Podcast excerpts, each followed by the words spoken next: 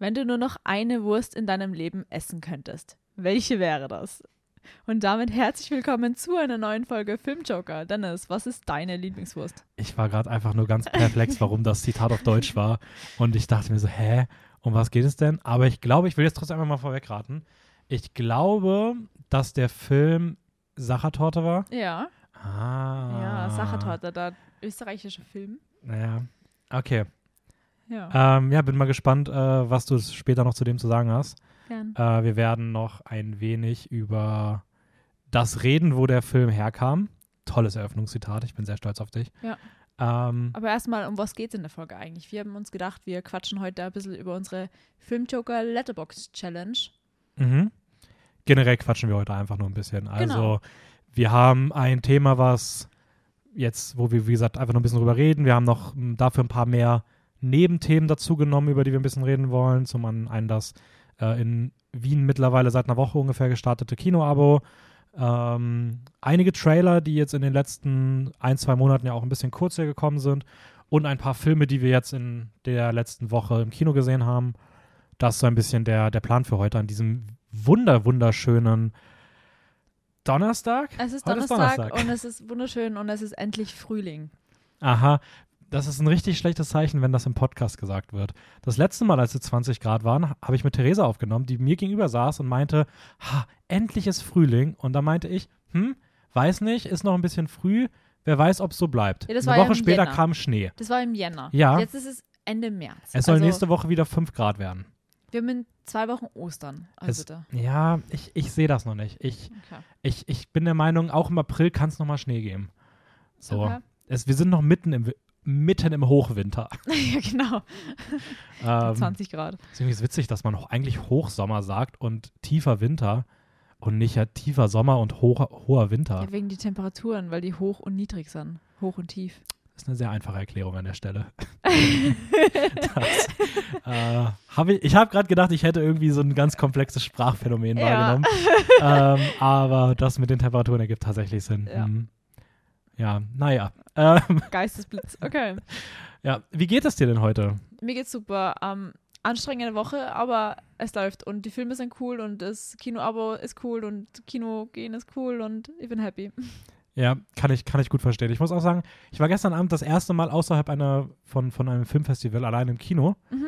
und aus irgendeinem Grund fand ich es diesmal gar kein Problem. Ich fand es richtig chillig Ja. und ich dachte mir so, ha, vielleicht gehe ich wirklich einfach so, immer wenn ich nichts zu tun habe, einfach mal irgendwo hin. Ja. Weil ich fand das auch richtig angenehm. Ich bin gestern einfach so, so, so losgefahren und ich habe so im Moment, wo ich hier war, wusste ich noch gar nicht, zu welchem Kino ich gehe. cool. Und ich wusste, es gibt so zwei, drei, wo der jetzt laufen wird demnächst und dann bin ich so spontan einfach irgendwo hingefahren. Das, das war cool. irgendwie sehr, sehr angenehm. Ja, ich war am Montag das allererste Mal alleine im Kino. Das aller, allererste Mal. Ah, okay, krass. Auch, auch im Rahmen vom Nonstop-Kino-Abo. Ähm, und es war voll angenehm. Ich bin einfach hingegangen, es war gemütlich und kein Zeitstress und so gar nicht. Und ich bin dann heimgegangen und habe mal einen Movie-Soundtrack angehört, nämlich von Swiss Army Man, den ich vor kurzem gesehen habe. Und ich bin durch die Stadt gegangen und Oh, der der überall, wo Soundtrack ich ist auch sehr hingehe, schön. der, der ist echt schön. Und deswegen habe ich gedacht, ja, es ist gerade so eine melancholische Stimmung, hau ich mal den an, der ist richtig cool. Und überall, wo ich vorbeigehe, ich, war- ich glaube, das war jetzt nur wegen dem Film so, dass ich es so im Kopf gehabt habe, habe ich überall Schweizer Messer gesehen. überall. Es gibt sicher fünf äh, Läden im ersten Bezirk bei der Herrengasse, wo Schweizer Messer sind. Sicher fünf. Ja, ich kenne tatsächlich, ich weiß tatsächlich einen Laden, den ich da auch im Kopf habe, aber ich glaube, das ist auch sowas, wenn du dann nicht drauf achtest, dann nimmst du es nicht wahr. Ja, aber wenn voll. du so einen Bezug hast, wie wenn du gerade den Film beispielsweise gesehen hast und Ja. es dir einmal auffällt, ähm, es war das ri- richtig lustig. schön. Es war einfach um halb acht am Montag, es ist Abend, es ist so Frühlingsstimmung und ich renne durch die Straßen, überall sind Schweizer Messer und ich höre einfach im Kopf Cotton Night Show, aka Swiss Army Man Soundtrack. Ja, das klingt nach einem wundervollen Montagabend. super. Ähm, freut mich übrigens sehr, dass dir der Film auch gefallen hat. Ja. Äh, der gleiche Film ja von den Everything, Everywhere, All at Once Regisseurin, die jetzt ja gerade den Oscar gewonnen haben. Genau. Ähm, ihr, ich glaube, das war ihr Spielfilmdebüt. Das kann sein, ja. Ich Oder glaub, zumindest so der 2017. erste große Ja, Film, den sie 2017 gemacht haben. ist der Film rausgekommen. Ähm, ja, das heißt, ihr hört schon, wir gehen hier mit sehr, sehr viel positive Energie in die, in die Ja. heutige Folge rein. Ähm, aber zum Nonstop-Kino aber kommen wir dann später nochmal zurück. Genau. Äh, beginnen wir mal ein bisschen mit so einem mit so einem kleinen Trailer-Talk. Gerne. Ähm, ich will da gar nicht zu viel zu den Filmen sagen, aber ich glaube, es gibt trotzdem ein paar, über die man reden kann. Ähm, an der Zahl habe ich jetzt mal so sieben Stück, haben wir uns rausgesucht. Mhm. Ähm, hast du einen bestimmten, mit dem du beginnen magst? Ich würde gern mit einem zeitlichen Bezug anfangen. Wir gehen nämlich in die 80er Jahre. Ich glaube, es sind die 80er Jahre. Schaut nach 80er Jahre aus. Ich bin mir nicht sicher. Aber es ist Tetris. Mhm, späte 80er. Späte 80er. Sehr cool. Ähm, Den habe ich mir auch als erstes rausgesucht. Also den hatte ich auch so in meiner, in meinem Kopf war das auch so der, über den wir zuerst reden. ja, das ist nämlich ein Film von John S. Bard. Bard. Mhm. Ähm, und Der hat übrigens auch ähm, Filth gemacht mit James McAvoy. Eine extrem schwarz, schwarze Komödie, die, die wirklich sehr, sehr makaber ist. Ähm, ganz cool aber eigentlich. Mhm. Und es geht eben um den Hersteller, also den, den Erfinder von, von Tetris, dem Videospiel, das auf dem Gameboy damals rausgekommen ist. Ähm, und das Ganze ist so richtig funky, 80er Jahre lustig gemacht Mhm. irgendwie. Aber auch, es spiegelt halt all wieder diesen Machtkampf von der Zeit wieder, eben mit, mit der USA und der UdSSR, wo halt so Reisen stattfinden und es gibt Programmierer in der UdSSR und so. Also, ich weiß nicht, ob das so ob das nur so ein Ausweg ist, um das so irgendwie so zu polarisieren, das Spiel, also Mhm. die Handlung in dem Spiel, oder ob das wirklich so kritisch wird. Ja, ich bin, bin auch mal gespannt. Also ich muss sagen, ich habe gar nicht erwartet, dass das, dass da so viel Thriller und absurder Kram hintersteckt. Aber ich habe in den Mhm. Kommentaren schon gelesen ähm, zu dem Trailer, dass es endlich Zeit wird, dass das verfilmt wird, weil man selbst nach dem Trailer noch gar kein Gefühl dafür hat, Mhm. was für eine kranke und absurde Geschichte hinter dieser Gründung von Tetris steckt. Okay, cool. Ähm, Weil im Trailer war es gar nicht so absurd, muss ich sagen. Es war schon viel los Mhm. und so funky-mäßig, aber es war nicht so absurd eigentlich. naja, ich finde es alleine schon absurd, dass bei der, bei der Herstellung von einem Spiel wie Tetris Ja. anscheinend irgendwie so ein national, also so ein, Ja, okay. so ein, so ein geopolitischer Kampf irgendwie entsteht. ja, voll. Also, allein das war schon für mich so, wo ich dachte, aha, okay. Ähm, wie fandst du den Trailer so? Ja, er war nett so, aber jetzt nichts, das mich so überzeugt hat, wo ich mir gedacht habe, ich muss jetzt ins Kino laufen. Mhm. Aber wenn er irgendwann jetzt mal im Streaming rauskommt, dann würde ich mir auf jeden Fall anschauen. So. Ja, so ungefähr bin ich auch da. Also, ich habe den jetzt zweimal gesehen. Beim ersten Mal fand ich den so, wo ich dachte so, ah, okay, ja, ist ganz cool, aber ist das jetzt irgendwie wirklich was Sehenswertes? Aber irgendwie beim zweiten Mal fand ich den ein bisschen besser. Ich weiß nicht, der, ich finde den Score ziemlich cool. Also, der ist halt sehr in diesem, in diesem Disco-Funk irgendwie drin und verbindet ja auch dieses Final Countdown ähm, mit dieser Tetris-Melodie, was irgendwie Ja, ein sehr abgespaceder Mix ist.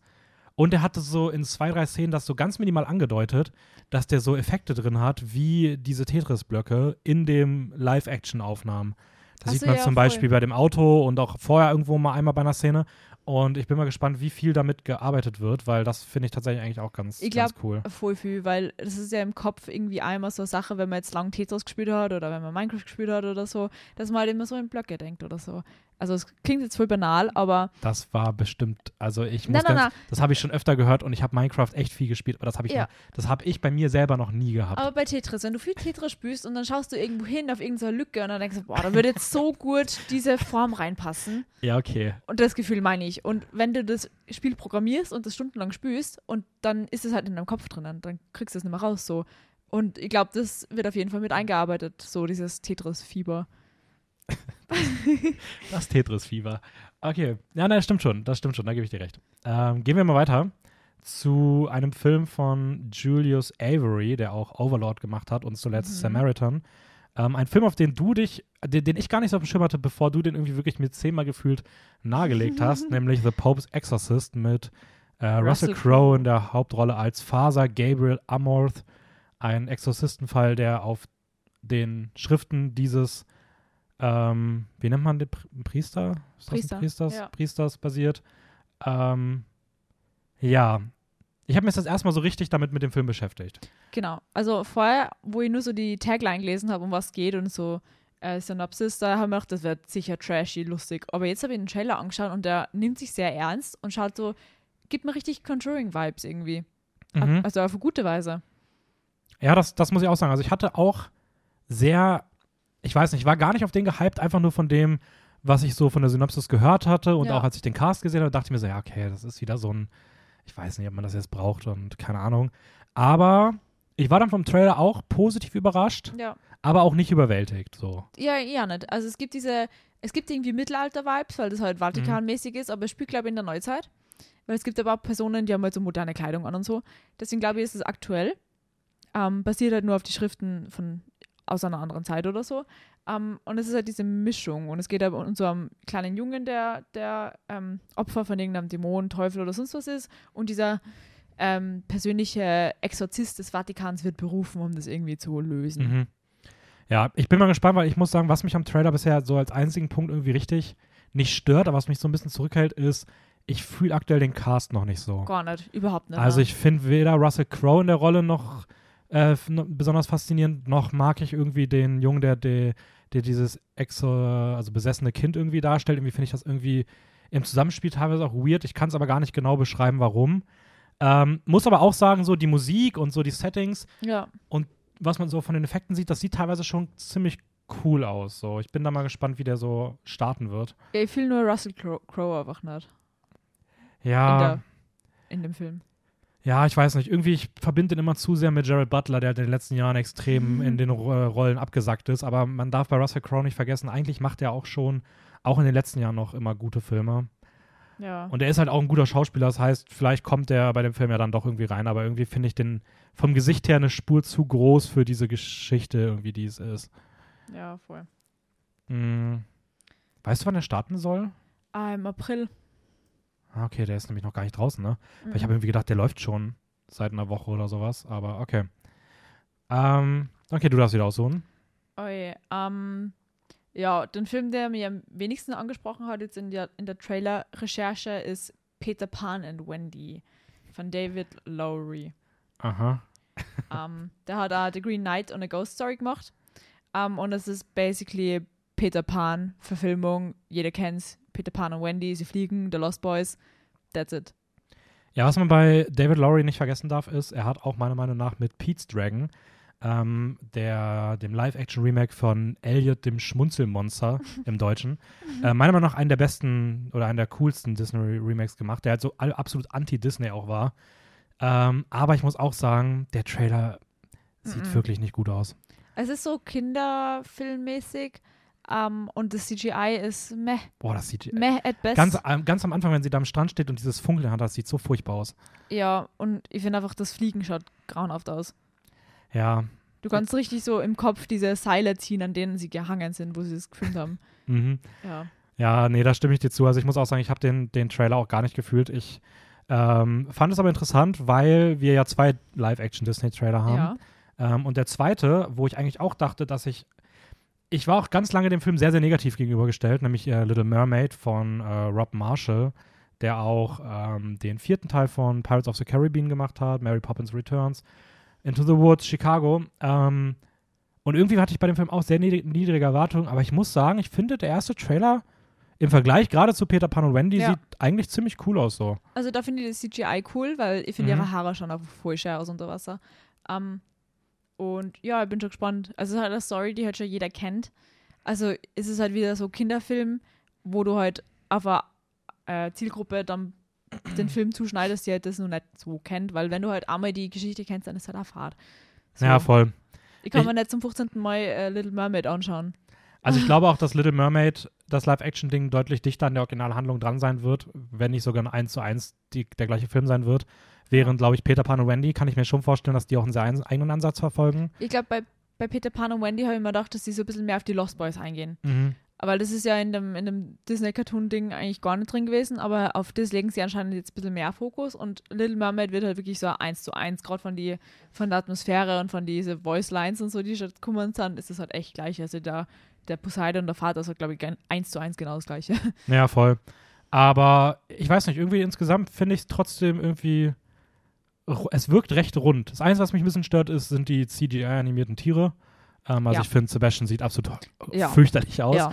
Aber okay, das, da, da kannst du auch nicht so richtig den Kompromiss finden, ja, glaube das ist ich. halt die nächste Frage, wie kannst du so eine Krabbe animieren? Also machen, dass sie real-life-mäßig ausschaut, wenn sie halt so ein Cartoon-Viech war.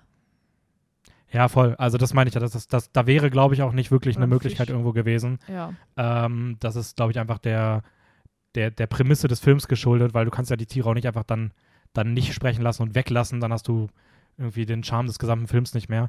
Also ich Ja. verstehe schon irgendwie, da bin ich jetzt bisher nicht so der größte Fan von. Aber so im Großen und Ganzen, ich mag auch hier den Cast extrem gerne. Also ich finde Halle, Halle Bailey als äh, Mhm. Ariel äh, unfassbar gut. Also die passt perfekt in die Rolle rein, finde ich. Ja. Ähm, ich mag auch tatsächlich Melissa McCarthy als Ursula. Ja. Das, was man sieht, sieht richtig ja, cool aus. Voll. Also, ja.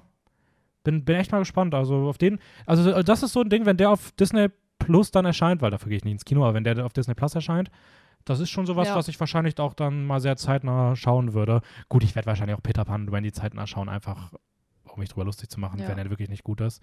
Aber ähm, ja, Ja. Ähm, der Film, auf den mir am meisten frei jetzt in unserem Trailer-Recap, ist Past Lives.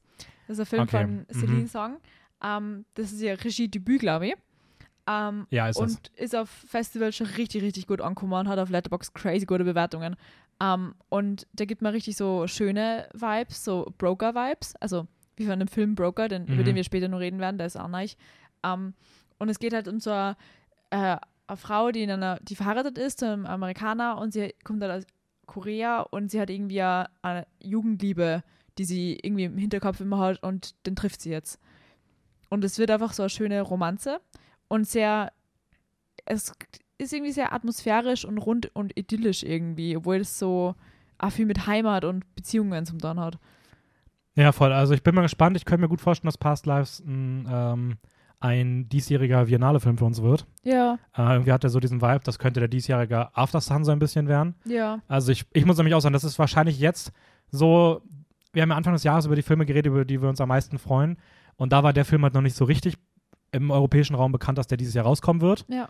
Aber wenn ich jetzt mittlerweile die Liste überarbeiten müsste, ist das für mich ein potenzieller Platz 1 oder Platz 2 Film des Wow. Jahres. Also ich finde, der Trailer sieht unfassbar aus. Also ich Ah, liebe schön. die, die, die Visuals da. Der arbeitet auch mit so einer ganz crazy Kameraarbeit. Man sieht schon im Trailer so ganz oft Shots, wo irgendwie so Wege gezeigt werden, die sich aufteilen. Mhm. Und der, die, die Kamera fokussiert immer einen Weg und dadurch sieht ein anderer Weg aus, der so abgeht. Mhm. Und irgendwie finde ich so diese ganze Idee von dem Weg, dem man folgt und den Wegen, die man liegen lässt, das passt allein im Trailer schon so gut zu dem Thema des Films. Ja, nicht nur Wege, die man liegen lässt, sondern auch Wege, die sich spalten. Und auch Ja, dem voll. Motto, was wäre, wenn ich mit der Person was anderes. Ge- Ja, ge- genau, genau dieser, Gru- dieser Grundgedanke. Genau. Und dass der da irgendwie schon in, dem, in, den, Vis in den Visuals so drin ist. Das Schauspiel sieht toll aus. Ich, ich mag so unique Romance Stories eh extrem Voll. gerne. Ja, Ähm, also auf den bin ich auch mal sehr, sehr gespannt. genau. Und ähm, dann haben wir eigentlich nur noch zwei crazy. Ah, ganz kurz Filme, eine Sache noch Oder? zu Past Lives. Ja. Ich finde es auch richtig cool, dass man da mal wieder John McGarrow sieht. Das ist der, Mhm, der den mhm. ähm, Ehemann spielt von ihr. Ja. ähm, weil ich den seit First Cow richtig gerne mag und ich den immer so ein bisschen bezeichne als irgendwie eine, so, ein, so, ein, so ein Cousin von Shia LaBeouf vom Aussehen. Aber ich finde, der erhebt sich mittlerweile für mich so ein bisschen da raus ja. und ich freue mich richtig, wenn ich den in Film sehe, weil ich den irgendwie extrem cool finde. Sehr nice. Okay, und dann haben wir noch zwei absurde Filme oder ein bisschen weirdere Genau. Trailer zumindest. Ähm, beide haben wir jetzt überhaupt nicht angesprochen, muss ich sagen. Ähm, Oh, okay, krass. Es war nur so entertaining. Weil ich fand einen von beiden auch ziemlich cool. Okay, bin ich gespannt. Ähm, ich fange jetzt mal an mit Arm, nämlich Joyride von Adele Lim. Mhm. Ähm, und da geht es um eine Gruppe von, ähm, also ja, Gruppe von jungen Frauen. Ähm, und zwar davon sind irgendwie beste Freundinnen seit der Kindheit oder so. Und sie reisen nach China, um irgendwie die, die Geburtsmutter von einer der Freundinnen zu finden. Ähm, und da passieren, passieren dann einfach crazy Sachen und es geht über Friendship, also Freundschaften und Beziehungen und Heimat und wo man herkommt. Aber es ist so alles eingebettet in so eine crazy Comedy-Story irgendwie. Mhm. Ja, also da muss ich auch sagen, den Trailer habe ich jetzt auch zweimal gesehen und irgendwie fühle ich den bisher auch noch so gar nicht. Mhm. Auf der anderen Seite ist der auch schon irgendwo gelaufen und da kommt der verhältnismäßig auch ziemlich gut an, Ja. Er spielt Stephanie Sue mit. Also Ja, das ist halt das- die man auch aus Everything kennt. genau. Ähm, und es spielt eine mit, die Sherry Cola heißt. Ich meine, wie cool ist ja, das, das, bitte? ist so ein cooler Name. Ähm, aber ja, ich weiß nicht, der wurde auch immer wieder mit Crazy Rich Asians verglichen, den ich auch extrem gerne mochte. ja, die, die Regisseurin davon äh, war im Writing-Team von Crazy Rich Asians. Ah, Okay. Ja, deswegen, also ich bin mal gespannt. Ich finde, der Trailer ist aber noch nicht so ganz mein Vibe. Ich finde aber generell Comedy-Trailer sehr schwierig. Ja. Also ich finde Comedy in Trailern oft irgendwie anstrengend und im Film finde ich es dann trotzdem ganz cool. Ähm, deswegen kann, bin ich mal gespannt, aber ja, mal, mal sehen. Mal schauen, wo die Reise hingeht. Äh, aber einen einen Film, den ich nämlich ziemlich cool fand, weil ich auch weiß, dass der auf vielen Festivals Side by Side mit Past Lives lief und auch da extrem gut Ich ankam. wollte voll die coole Überleitung machen und du hast es nicht geschnallt. Echt nicht? Ja, ich habe, weil es geht ja um eine Reise nach China. Ich habe gesagt, wo geht die Reise hin? Und du hättest sagen können, nach Rylane. Das ist nämlich der Name des nächsten Filmes. Aber das ist ja gar nicht, das spielt ja gar nicht in Rylane. Ja, aber es geht Das um spielt die ja, in, in, das spielt ja in, in, in South London, in Peckham. Ja, es geht um die Rylane. Es tut mir leid, ich habe ich hab das, die, die, Okay. Über- den Übergang habe ich tatsächlich nicht, ja, nicht gesehen. Dennis hat aber nicht so Talent wie ich. Ja, Ja. Übergänge sind einfach dein Spezialgebiet. Ja. Das tut mir sehr leid. Alles Ähm, gut. Ähm, Filmspieldebüt von der Regisseurin Rain Ellen Miller. mhm. Ist irgendwie krass, ne, ganz kurz mal. Ich finde es schon heftig, wie viele, gerade so mittlerweile so diese großen Festivalfilme, Mhm. wie oft das, ähm, wie oft das Regie, also Spielfilm-Regiedebüts von gerade auch weiblichen Regisseurinnen sind, die dann so Ja. richtig durch die Decke gehen. Das war cool. also ich meine, After Sun. After Sun, dann jetzt Past Lives und Rylane, Ja. weil der auch, wie gesagt, ziemlich gut ankommt. Ähm, Voll. krass, dass du den Trailer nicht gefühlt hast, weil ich fand den auch richtig, richtig cool. Ich Na, finde, aber ich mehr gefühlt wie bei, wie bei, ich hab den Namen schon wieder vergessen.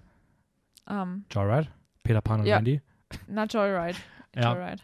Aber ich finde, der hat so eine coole, so eine coole, also so eine coole Optik irgendwie. Der sieht so bunt aus und so farbenprächtig, ohne aber überzeichnet zu eben ein sein. bisschen so Fischaugenperspektive, das ist Mhm. wichtig, äh, witzig, also so, also funky, aber Neuzeit-funky und es geht halt so um äh, zwei Personen, die sie treffen, die irgendwie gerade Breakups durchmachen, durchgemacht haben oder so und sie ja gegenseitig supporten wollen und dann irgendwie so eine Romanze sich entwickelt oder so. Ja, also ich glaube nicht, dass das eine sonderlich neue Geschichte sein wird. Ich meine, der Film geht auch nur 82 Minuten, also Aber ich weiß nicht, ich finde, das war irgendwie wholesome, das war irgendwie auch unique genug, weil ich finde, die haben allein im Trailer, kommt schon rüber, dass die beide so ein bisschen ihre eigenen Quirks haben, die so, ja, weiß ich nicht, irgendwie dem Ganzen so eine, so eine bisschen frische Dynamik gibt. Ja. Ähm, und ich mochte, wie gesagt, die Optik extrem gerne. Und auch der, der Score war, glaube ich, äh, ziemlich cool, wenn ich das richtig im Kopf hatte, habe noch. Mhm. Ähm, deswegen mochte ich den eigentlich auch sehr, sehr gerne.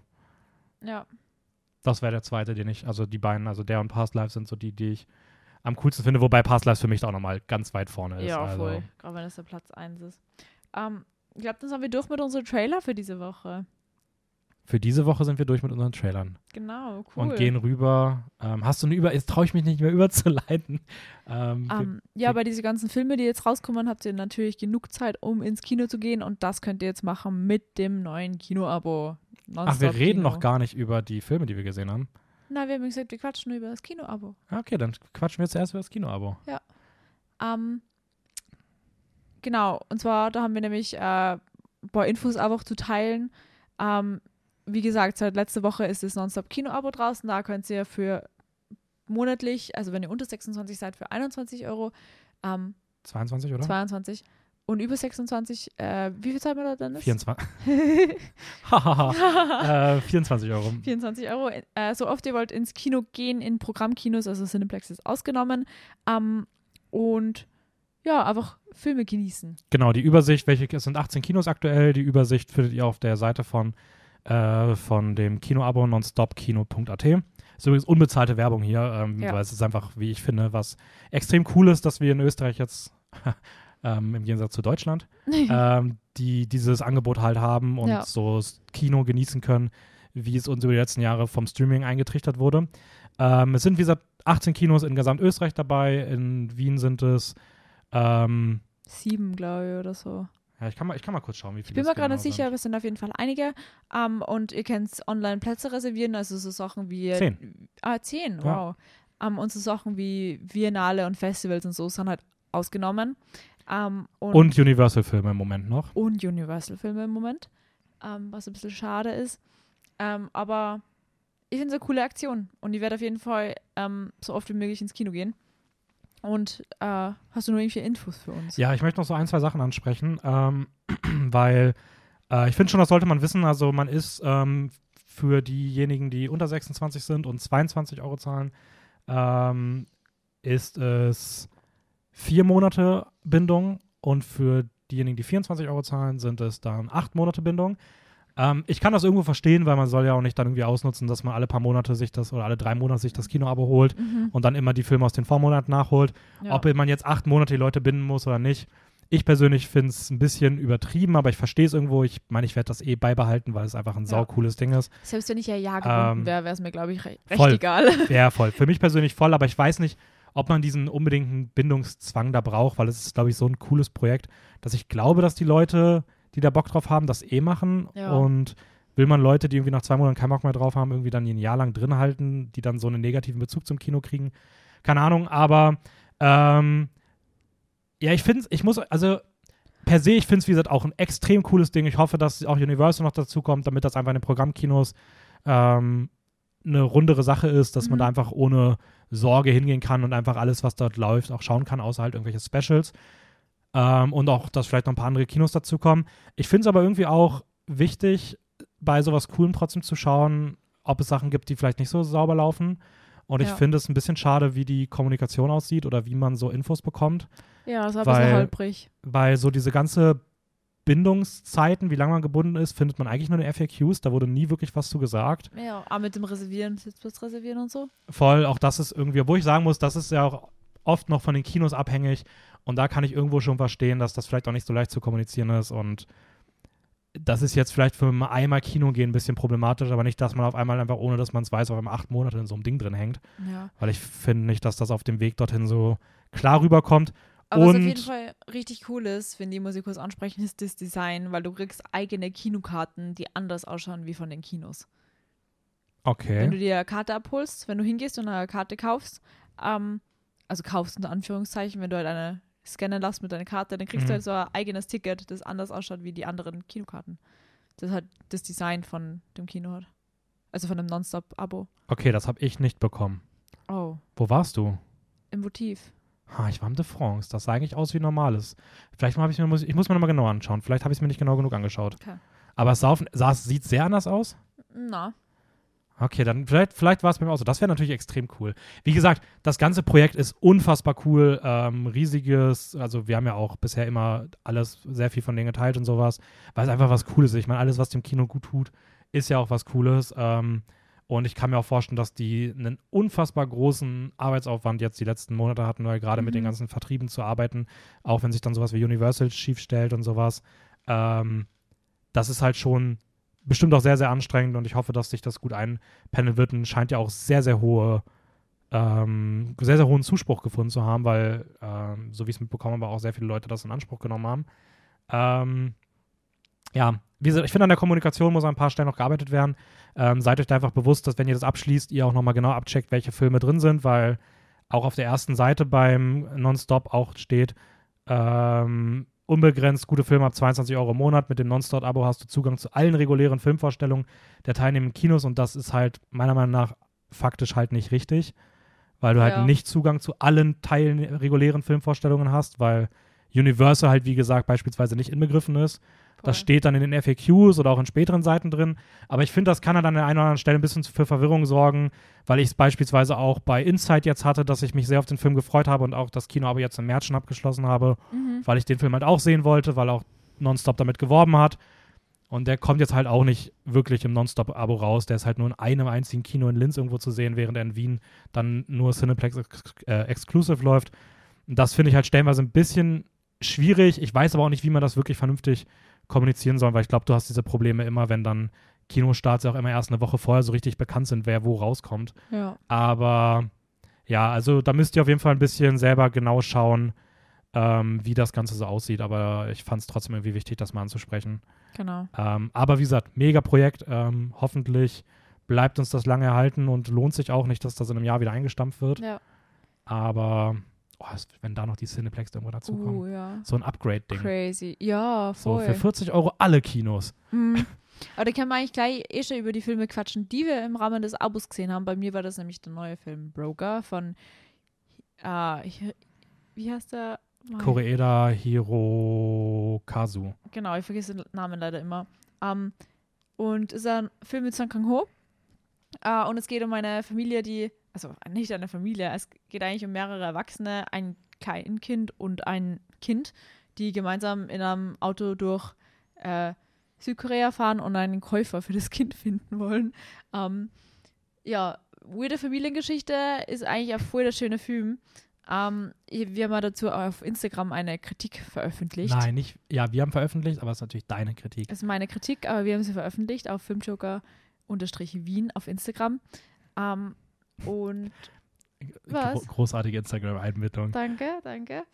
Äh, ja, wirklich ein sehr schöner Film. Äh, wir haben vorher schon kurz drüber geredet, wie in Past Lives beim Trailer, einfach so idyllische Stimmung, lustige Momente, viel dramatische Momente, also einfach voll schön und es geht einfach um diese, was ist Familie, wo kommt man her, was bezeichnet Heimat, Familiengefühle, die Beziehung zu anderen Menschen und wie die ist, ohne dass man es wirklich aussprechen muss.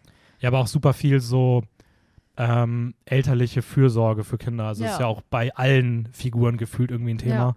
Ja. Ähm, und witzigerweise ein Film, den wir beide, wie gesagt, alleine im Kino gesehen haben. Ja. Ich weiß nicht, ob das schon mal vorkam, dass wir über einen Film im Kino geredet haben, den beide Leute, die darüber reden, jeweils alleine im Kino gesehen haben. Das ist ich irgendwie auch voll absurd. Premiere, wow.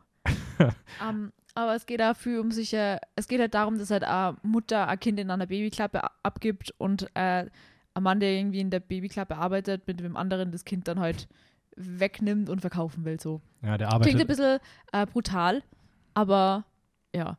Ähm, und sie will halt dann schauen, dass sie gute Eltern für das Kind mit den anderen findet. Um, ähm, und das spricht halt viel Themen an, wie warum müssen Mütter ihr Kind in die Babyklappe geben, wegen Verhütung und wie schaut es da sozial aus. Es gibt da Polizistinnen, die darüber reden, ob sie nicht schauen sollten, dass sie da äh, flussaufwärts irgendwas regeln sollen, im Sinne von, das überhaupt zu preventen, dass es gar nicht so weit kommt, dass Mütter ihre Kinder in die Babyklappe abgeben müssen und so weiter. Ja, was ich bei Koreeda irgendwie so interessant finde, ist, dass er es schafft, dass ja, diese Themen sind irgendwie drin und jetzt kann man natürlich sagen, okay, ist das dann wieder so ein themenschweres Drama, aber irgendwie ist es das gar nicht, weil es das so voll am Rande irgendwie nur so ein bisschen reingibt, aber eigentlich ist es so dieser, ja, diese, diese, diese harmonische Stimmung der Figuren, die irgendwie auf so einen Roadtrip der ganz eigenen Art gehen, so ein bisschen absurd, nicht zu komplex. Ja.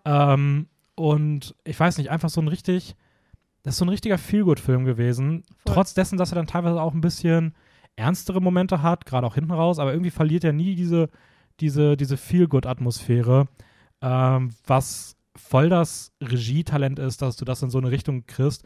Weil ich meine, man hat ja ein Thema, wo irgendwie irgendwelche Leute durchs Land fahren und illegal Babys verkaufen. Also, dass du da trotzdem irgendwie voll die Sympathie für hast und sowas. Das, ja. das, das muss man erstmal hinkriegen. Und ich finde, Broke hat eine richtig eine richtig, richtig schöne Atmosphäre. Ähm, ich finde, der Cast ist auch krass, vor allem deswegen Sang Kang-ho, weil der spielt halt so einen verzweifelten Vater eigentlich. Also er will halt der Vater sein, aber er passt da irgendwie auch nicht ganz so rein. Und er spielt das so ein bisschen zu echt. Also teilweise denke ich mir, er könnte jetzt wirklich ein Vater sein, der das nicht so auf die Reihe kriegt. So, wenn ich auf die Straße gehen würde, ich würde mir, wenn er da vorbeigehen würde, ich würde es glauben, dass er ein verzweifelter ja, Vater ist. So, das ist crazy.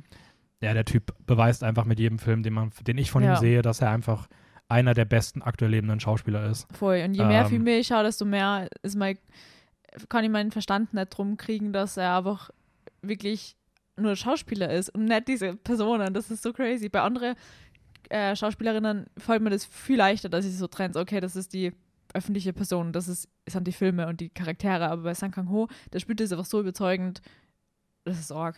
Ich finde es halt so krass, dass der Typ halt nie richtig Schauspiel gelernt hat, sondern einfach so ein bisschen in kleineren Theatern gespielt hat und dann irgendwann gefunden wurde, Nebenrollen gespielt hat, bis er dann irgendwann mal so seinen Durchbruch hatte. Da war er auch schon ein bisschen älter. Ja. Und ähm, seitdem einfach dieser gefühlte Korea südkoreanische Superstar ist. Ähm, für mich war aber gar nicht so der Outstanding, die, der Outstanding Actor oder Actress in dem Film, sondern ich fand tatsächlich die beiden ähm, weiblichen Hauptfiguren deutlich, deutlich interessanter nochmal. Also äh, zum einen Yu, die mit bürgerlichen Namen Li Jion heißt, aber mhm. das ist ihr Künstlername, ähm, die die junge Mutter spielt, ja. die ich wirklich irgendwie voll faszinierend fand, weil die so ja. dieses rebellische, jüngere Verhalten irgendwie abbildet, trotzdem irgendwie diese tragische Mutterrolle. Man gleich schon merkt, dass sie irgendwie so voll dass sie voll die krasse Vergangenheit hat, die irgendwie ihr so richtig schwer aufliegt. Ja, und dass sie einfach zu früh Mutter geworden ist und so, weil mhm. sie thematisieren das ja ein paar Mal, weil sie sagt, ja, sie könnte die Tochter von einem, von dieser Vaterfigur sein. Ähm, voll. Und dass sie einfach so reingerutscht ist und das. Und sie will das eigentlich gar nicht, aber sie ist schon sehr erwachsen für ihr Alter, aber irgendwie dann doch nicht. Und sie möchte trotzdem das Beste für das Kind und weiß, dass sie es jetzt selber nicht bieten kann.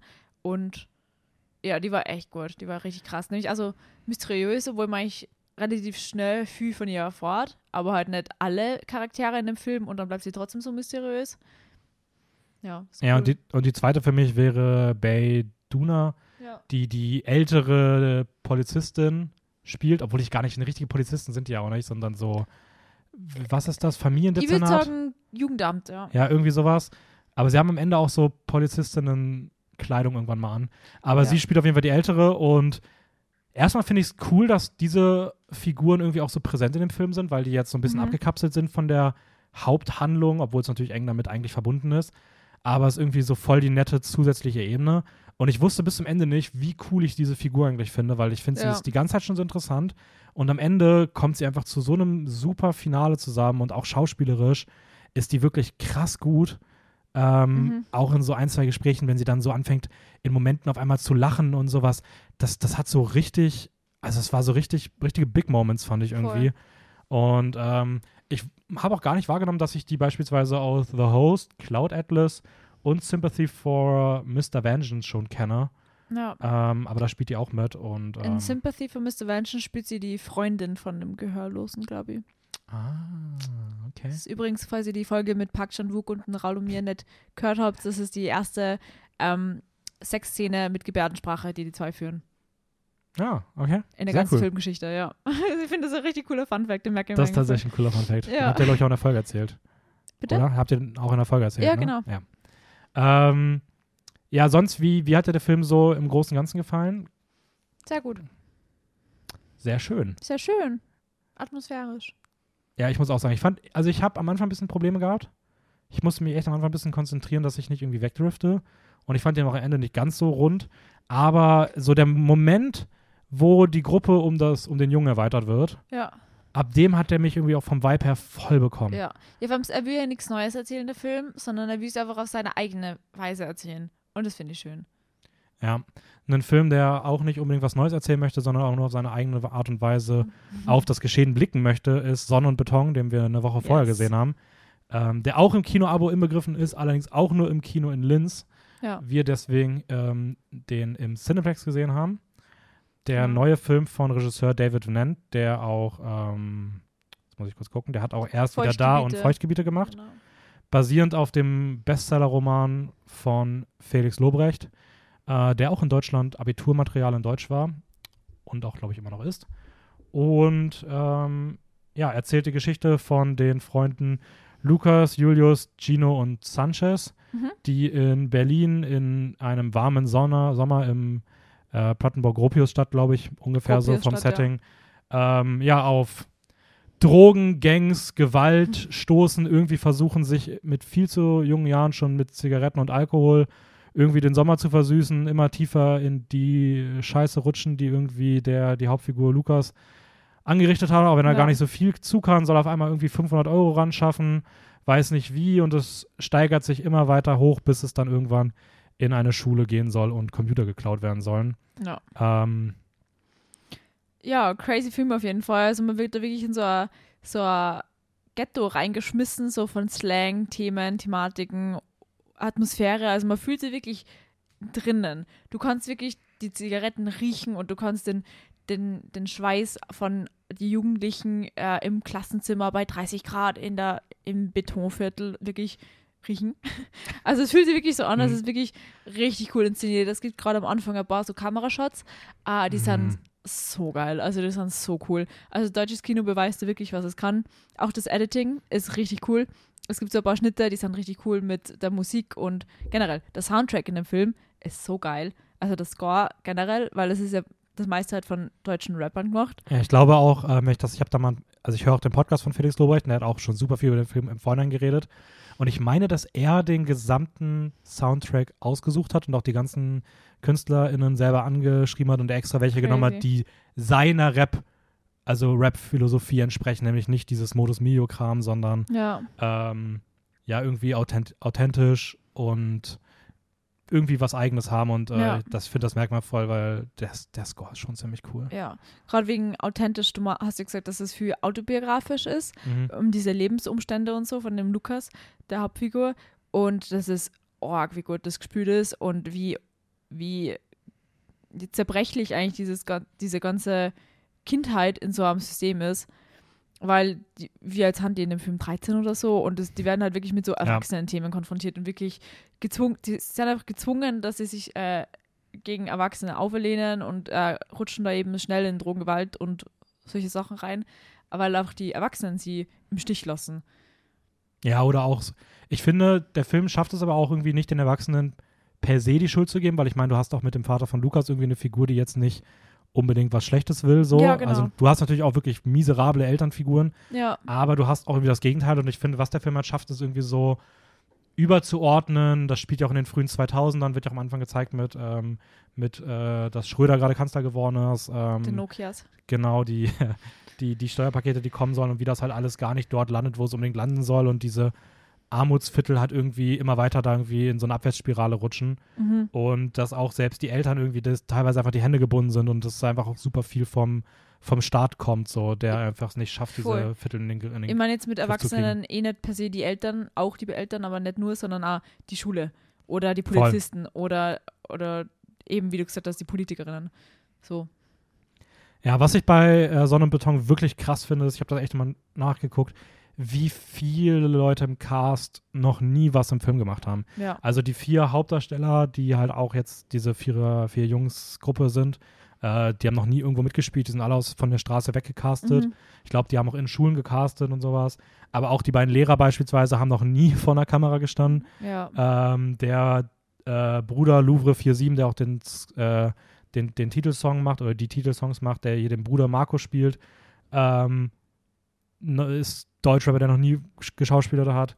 Äh, Cem und ja. Ali, beide, die auch irgendwie eine recht große Rolle haben, auch noch nie irgendwo vor einer Kamera gestanden. Mhm. Äh, klar hast du auch mal irgendwie so ein paar gestandene Leute drin, die irgendwie gerade so ein paar ältere Figuren verkörpern, aber da ist wirklich so viel, was einfach authentisch von der Straße weggecastet ist. Und dann, dann sieht man sich diesen Film und sieht einen der besten geschauspielerten Filme in Deutschland der letzten zehn Jahre und man fragt Ja. sich so, ja, okay, wofür ist die Schauspielausbildung da? Ja. Wenn das beste und authentische Schauspiel aus einem Film kommt, der nahezu nur von der Straße castet, so. Ja, ah, das war echt cool. Und der Film ist halt auch wirklich heftig von den Thematiken her, aber Mhm. verliert trotzdem dabei nicht seinen Witz. Weil es sind halt dann so lustige Momente, wo sie sie im Bus mit irgendeiner Mädchengruppe anlegen, die fortgehen und dann besch beschimpfen sie sie mit die ärgsten Schimpfwörter und die sind alle so 13, 14. Und es ist halt einfach lustig und irgendwie authentisch. Und ähm, es nimmt aber trotzdem mit von den Thematiken. Ja, voll. Also natürlich hast du hier auch ganz, ganz, ganz, ganz viele, wenn man draufblicken würde, sehr problematische Aspekte drin. Ähm, sei es jetzt irgendwo ja, Sexismus, Rassismus, Diskriminierungen, die irgendwo natürlich auch äh, drin sind und die die Kinder natürlich irgendwie auch sehr stark zum Ausdruck bringen, weil sie es natürlich auch nicht anders kennen, aber man darf halt nicht vergessen, das ist halt irgendwie auch authentisch, so das ist halt unsere Zeit und wenn du das, wenn Ja. man das halt irgendwie dann sagt, oh, wie kann der Film das nur zeigen oder sowas, ähm, man darf ja davor auch irgendwie nicht die Augen verschließen und ich meine, der Film ist halt Ja. eine extrem ehrliche Milieustudie, so wirkt es zumindest Mhm. und natürlich ist das da absolut der Teil von. Und ähm, was ich trotzdem finde, was der Film in diesen ganzen Themen oder in diesen ganzen problematischen Aspekten schafft, ist zu zeigen, dass das so in alle Richtungen geht. Ja, voll. Also, so klar ist er irgendwo rassistisch, aber er ist von, von allen Personen in alle Richtungen gefühlt rassistisch ja. und betont dabei halt immer so dieses übergeordnete Gesamtproblem, was irgendwo vom Staat herkommt. Mhm. Wie zum Beispiel in der Schule, die natürlich ja irgendwie eine staatliche Institution ist. Und wenn du damit halt so diese, ich meine, da wird ja auch ganz stark dieses Ausländer versus Deutsche ja. Ding irgendwie unterstützt und sowas und gefördert. Ähm, natürlich manifestierst du mit sowas halt auch solche Mhm. Aspekte so. Ja, voll. Aber alles in allem, richtig cooler Film, richtig cooler Soundtrack. Habe ich richtig gefühlt. Und ja. Finde ich richtig nice, weil ich habe echt, auch als der Film vorbei war, ich weiß nicht, auch wenn du auch Rheingold mochtest, irgendwie hatte ich das Gefühl, das ist so ein Film, der auch, ich weiß, der, der sehr speziell ist, wo ich auch nicht weiß, ob der allen so gefällt. Aber ich habe jetzt nur Positives ich bisher ihn gehört. besser als Rheingold, muss ich sagen. Ja, ich auch. Ich finde ihn auch besser als, äh, als Broker und auch besser als Tar. Filme, über die wir auch vor kurzem geredet haben. Also bei mir ist der aktuell auch sehr, sehr weit vorne in diesem Jahr. Ja. Da ähm, kann ich mir vorstellen, dass der sogar noch ein bisschen wächst, wenn ich den nochmal schaue. Okay. So, also ich würde gleich jetzt in die unsere Letterboxd Film Challenge Challenge reinspringen, weil da bleiben wir bei meinem ersten Film bei der bei deutschsprachigen Filmen. Und zwar haben wir dieses Jahr eine Film-Challenge gestartet, wo man jede Woche zu einem anderen Motto einen Film anschauen kann, soll, darf. Ähm, Muss. man muss Sprich, es sind dann ähm, 52 Filme mit Plus einem ein Bonusfilm. Bon- Genau. Und der, die erste Challenge war ein Film, bei dem Essen eine zentrale Rolle spielt. Genau, wir haben gedacht, wir reden mal ein bisschen auch so darüber, ähm, weil wir haben das natürlich schon immer wieder mal kurz so werbungsmäßig erwähnt, dass es das Ja. gibt. Und ihr kriegt es auch auf Instagram mit. Aber so richtig darüber geredet haben wir noch nie und jetzt haben wir gedacht, es ist so ein bisschen Zeit vergangen. Da können wir einfach mal so ein bisschen über das bisherige quatschen, über ähm, das große Gesamtding. Und ähm, du hast ja auch heute mit dem äh, Sachertorten-Zitat gestartet, Genau. der ja dein erster Film war. Und wenn ich mich recht erinnere, war das auch ein Film, der sehr spontan gewechselt wurde. Ja, genau. Ähm, also ich würde eigentlich zuerst Burnt schauen mit ähm, Bradley Cooper. Das, da geht es um irgendeinen Koch. Ähm, und den hat es halt auf Prime nur in Deutsch gegeben, auf der deutschen Fassung. Und ich wollte halt nichts auf. Ah, krass. Das, Deutsche war, sogar, Synchro das war der anschauen. Grund. Dann haben wir einfach auf Prime geschaut, irgendwas mit Essen. Ja, fix, Sache hat, das schauen wir uns an. Österreichischer Film, let's go. Ähm, ja, aber der ganze Grund, warum wir diese Challenge überhaupt gestartet haben, ist eigentlich, damit man sie den eigenen Filmhorizont ein bisschen erweitern kann, dass man mal Zeit hat für Filme, die man sich sonst nicht anschauen würde, weil die, glaube ich, hätte man Sache hatte nie im Leben sonst angeschaut. Ähm, einfach, dass man ein bisschen aus seiner eigenen Komfortzone rauskommt und sie inspirieren lässt von ein paar Vorgaben. Ja, genau. Und natürlich ähm, wurde auch so ein bisschen darauf geachtet, dass es vielleicht auch so Themen gibt, die irgendwie uns irgendwie auch ein bisschen wichtig sind, dass man dazu vielleicht einfach auch Filme schaut, weil es einfach Ja. immer noch Filmgebiete gibt, ähm, sei es jetzt ähm, bestimmte Regionen auf der Welt, bestimmte zeitliche Epochen, ähm, bestimmte Themen oder sowas, die einfach ein bisschen kurz kommen oder die leider vom Mainstream sehr klein gehalten werden. Und da ist es irgendwie natürlich auch cool, wenn man mal eine Motivation hat, sich vielleicht mit solchen Sachen auseinanderzusetzen. Ähm, gleichzeitig natürlich auch so ein bisschen, weiß ich nicht, einfach verschiedene Challenges drin, die vielleicht irgendwie auch Themen bei uns widerspiegeln, die wir in den letzten, im letzten Jahr ein bisschen fokussiert behandelt haben. Und das wird sich dann bestimmt wandeln und im nächsten Jahr wird es dann wieder Sachen geben, die wir vielleicht dieses Jahr vielleicht ein bisschen im Fokus hatten, um da Ja. irgendwie dann auch die Motivation zu geben, was zu schauen. Aber es soll einfach so eine schöne, bunte Mischung sein, die, wie du schon gesagt hast, so den eigenen Horizont ein wenig erweitert. Was war denn dein Startfilm zu Essen? Äh, mein Startfilm, ich habe tatsächlich auch überlegt, ob ich Sachertorte schaue. Dann hast Ja. du den geschaut. und dann habe ich den gelassen und habe mich doch wieder an mein, äh, an mein Blu-ray-Regal begeben. Was eh so ein bisschen meine Prämisse ist, weil ich will so viele Filme wie möglich für die Challenge eigentlich aus meinem, aus meinem Blu-ray-Regal schauen, damit ich endlich mal so den Anreiz habe, dort die Filme nachzuholen, weil ich da immer noch so viel Prozent aus dem Film, aus dem Regal nicht kenne. Dazu muss man auch sagen, jeder, der noch nicht in Dennis Zimmer war, es ist eine große Videothek.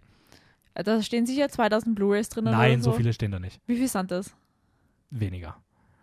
Über Tau- 1000. Ja, das schon. Es sind über 1000. und das reicht. 1200 so vielleicht. 1200, ja, okay, das reicht. ähm, aber ja, ich kenne auf jeden Fall sehr viel noch nicht und äh, ich habe dann The Founder geschaut, ein Biopic über äh, die McDonalds-Gründung.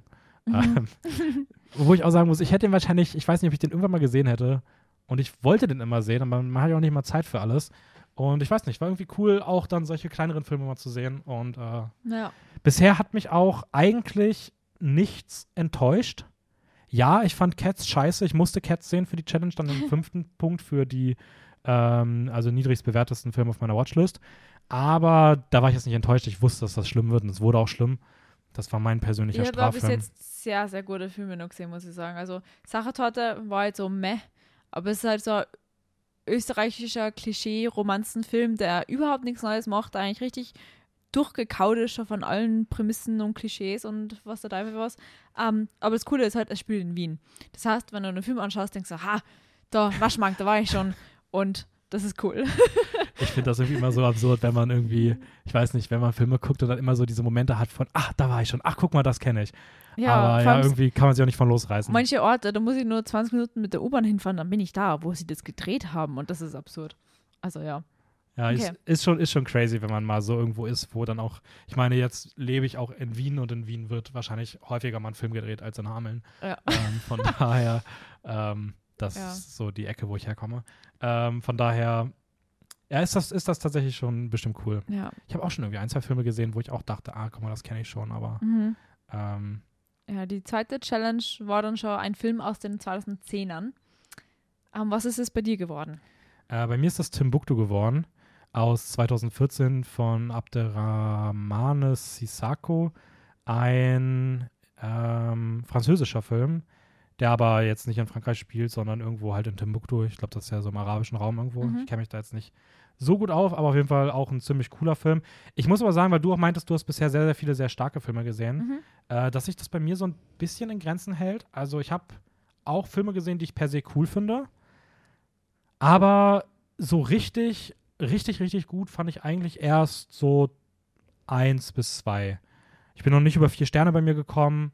Ähm, und auch die Vier-Sterne-Filme sind dann eher so ein bisschen niedrigere Vier-Sterne-Filme. Äh, mein, meine meisten Filme pendeln sich so bei dreieinhalb irgendwo ein. Drei, dreieinhalb.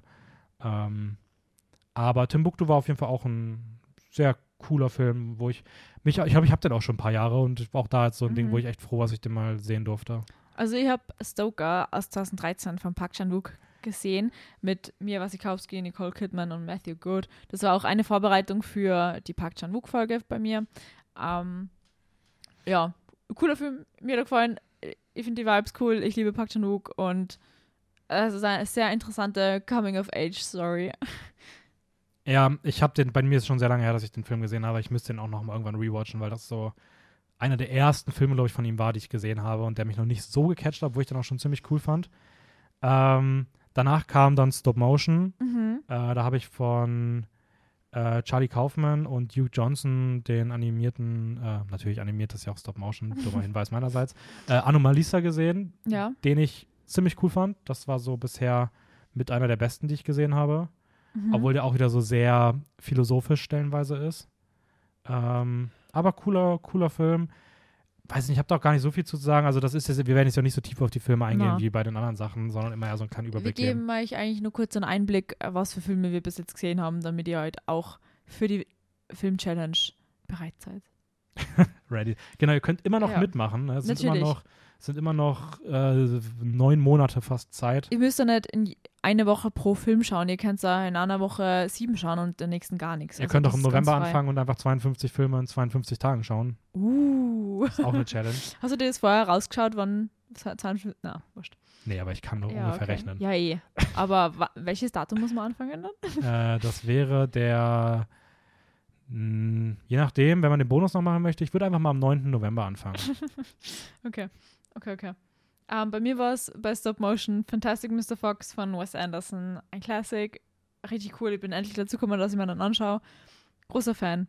Du, ich muss sagen, du hast auf jeden Fall, ähm, okay, Sachertorte ist nicht das beste Beispiel, Ja. aber du hast auf jeden Fall ähm, die, die größeren, die größeren große Namen. Filme Du dabei, kannst hier ja. ein bisschen, also du arbeitest hier auf jeden Fall ein bisschen mehr die, die, die, die großen, nicht Filmklassiker, aber schon so, ja, so sehenswert, wirklich auch sehenswerte Filme irgendwie ab. Ja, das war irgendwie mein, mein Beweggrund, weil ich kenne eigentlich viel Klassiker nicht, weil ich halt noch recht jung bin und ich bin noch nicht so lange im Filmgame drinnen.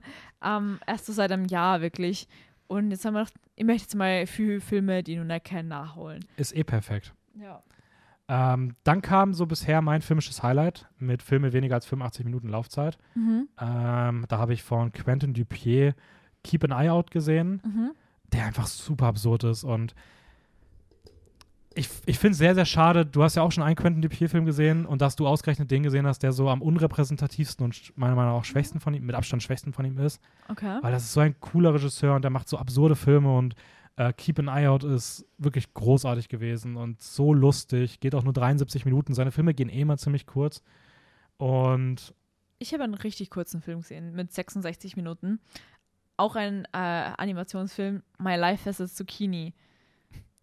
Mhm. Also richtig cool, es geht jetzt um einen kleinen Adoptivjungen und so. Also schöner Film, aber also es ist richtig cool. ja, da möchte ich übrigens mal ganz kurz anmerken. Eigentlich wollte ich was anderes schauen.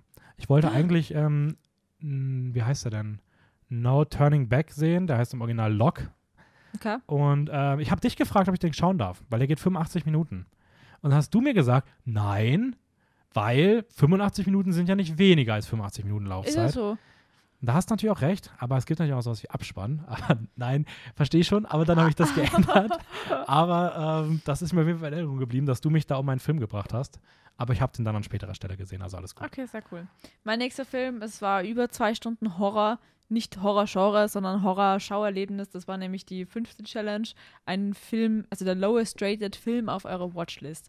Und Dennis, der Masochist wie er ist, hat sich natürlich Cats auf seine Watchlist gesetzt irgendwann und musste dann den Film Cats anschauen. Ja, da sage ich auch nicht so. Das, also Sagst du gar hab, nicht so? Nee, ich habe dem Okay. halben Stern gegeben, es war das schlimmste Filmerlebnis in meinem Eben. Leben, furchtbar. Eben richtig, äh, ja, ihr habt einen Film gesehen, der richtig aktuell ist. Zwei Stunden, äh, über zwei Stunden, habe ich schon gesagt, ähm, von David O. Russell ähm, mit Christian Bale, Margot Robbie, John David Washington. Oh, oh, oh, oh, oh, ich weiß es.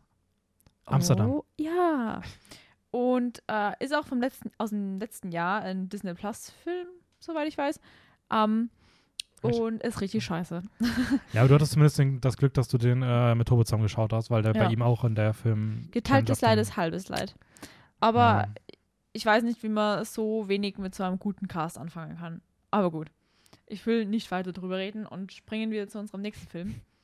Ähm, das war die Challenge Nummer 6, ein Film produziert in Asien, sprich Produktionsland und Produktionssprache. Mhm. Ähm, ja, da generell, ich habe das schon auch so ein bisschen mitbekommen, dass so dieses Produktionsland plus Sprache bei der Challenge so ein bisschen das Problem darstellt, dass oft ja auch gerade dann später, wenn wir gleich zu, ähm, wenn wir dann auch so Sachen kommen wie Film produziert in Afrika und Sprache, dass ja auch da gerade mit Kolonialismus viel Französisch, Englisch gesprochen ist, was ist dann die Mhm. richtige Sprache.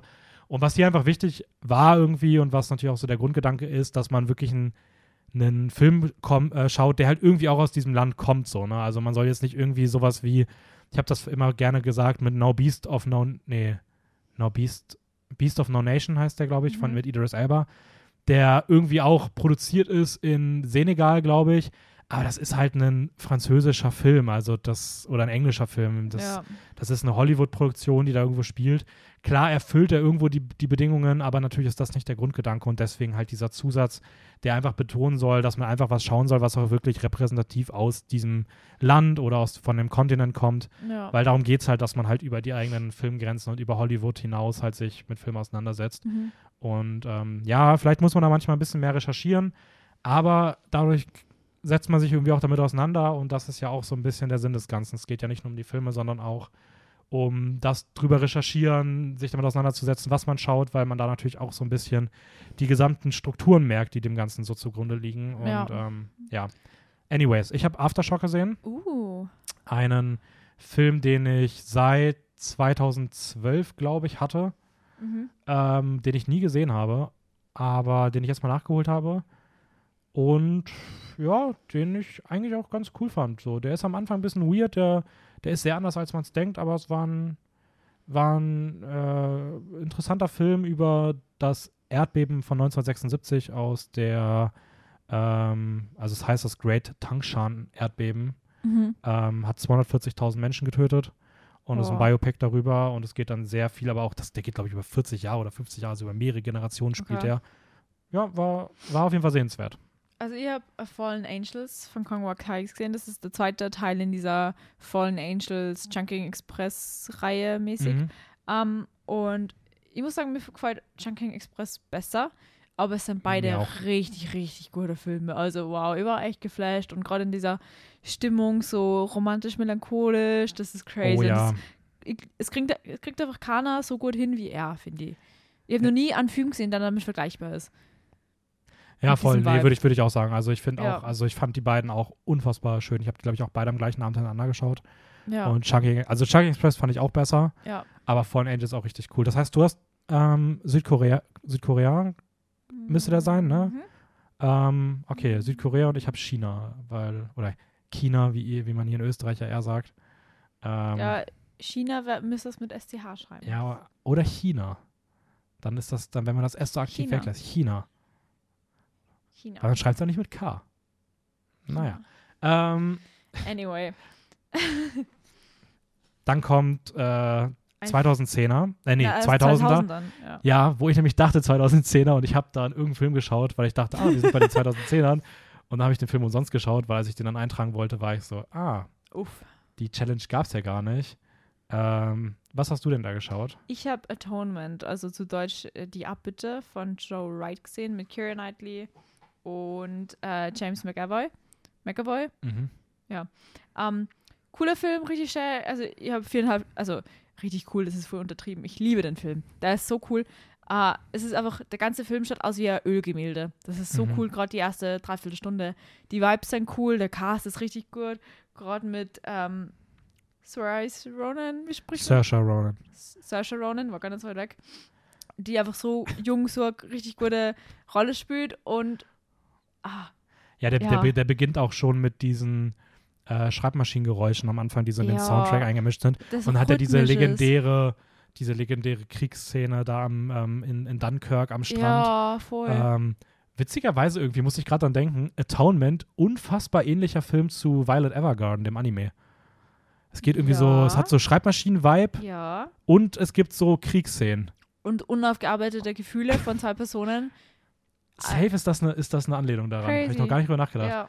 Aber dann wundert es mich auch nicht, dass es dir so gut gefällt, weil du bist ja auch riesiger Violet Evergarden-Fan. Beste Szene in einer Bibliothek und mehr sage ich dazu nicht.